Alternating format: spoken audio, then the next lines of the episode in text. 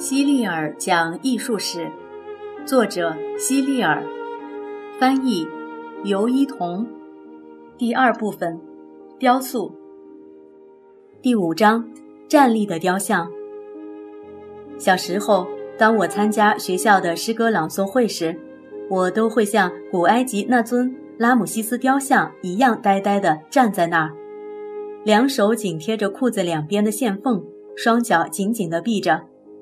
简直像根拔火棍，老师总是这样说：“你能不能把这只脚搁到那只脚后面去？这样看起来更自然一点，放松一点。”于是我又换了个姿势，不过这次又像布拉克的老师那样站着，这是我感觉最自然的姿势了。实际上，在波利克里托斯出现之前。这种姿势也是雕塑家们制作雕像时最喜欢的姿势。波利克里托斯有一件雕塑作品，刻画的是一位扛着长矛的竞技选手。雕像中，运动员的重心放在右腿上，双脚没有并拢，而是前后岔开。这是有史以来第一位有着自然轻松站姿的雕像。在其他雕塑家看来，持矛者不仅身体比例完美。而且体型也很漂亮，所以他们把这座雕像当作范本，并以它为标准创作雕像。在现实生活中，也许有许多运动员希望通过体育锻炼，将自己的腹部、腿部和手臂肌肉锻炼得和持矛者一样结实。波利克里托斯还雕刻过一尊女竞技选手的雕像，叫亚马逊女战士。亚马逊族的女性个个好战，她们与男人唯一有联系的时候就是在战场上。此外，她们不跟男人有任何往来。以现在的审美标准来看，人们可能不觉得亚马逊女战士体型很漂亮，因为亚马逊女战士肌肉太发达，不能体现女性柔美的一面。这也说明人们的审美潮流是在不断发生变化的。我记得以前有一个时期，女孩们都喜欢穿紧身胸衣来衬托腰部，让体型看起来更苗条。后来又开始流行古希腊宽松的穿衣风格，大部分女孩都果断地放弃了这种胸衣。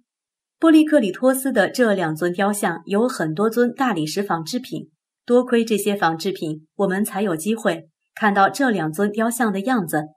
因为波利克里托斯自己创作的那两尊雕像早就不见了，连一点残片都没有留下，没人知道他们在哪里。我们在一百七十六页和一百七十七页看到的就是这两尊雕像的复制品图片。波利克里托斯的这两尊雕像是青铜雕像，在最早期，人们制作铜像时使用的金属就是铜。后来人们发现锡、铜和锡的合金就是青铜，所以青铜实际上不是一种单一的金属，而是铜和锡的合金。只要环境干燥，青铜能够保存很长时间。如果被放在了潮湿的环境，或是遭到了风雨的侵蚀，青铜便会慢慢被腐蚀。青铜比较软，比较容易雕刻，而且不像铁那么容易生锈。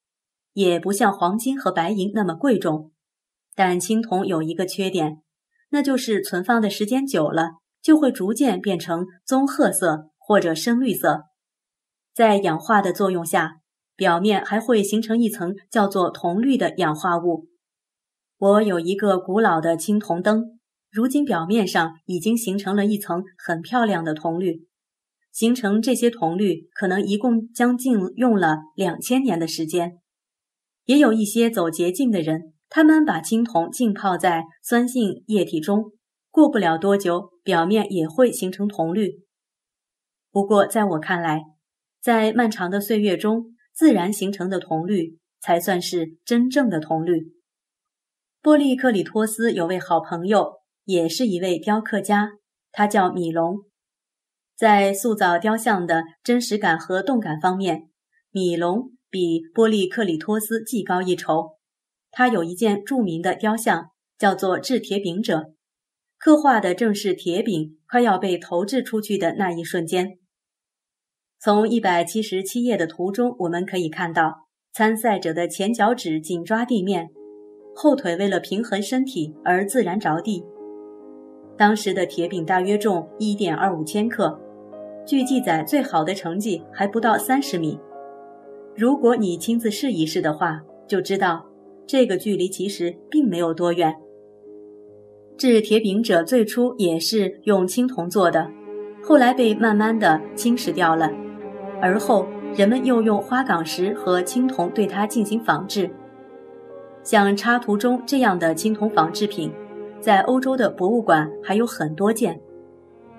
除了人物，米龙还雕刻过一座青铜牛雕像，这座雕像非常逼真，据说见过的人都以为是真牛。遗憾的是。这座青铜牛雕像现在已经没有了，甚至连仿制品都没能保存下来。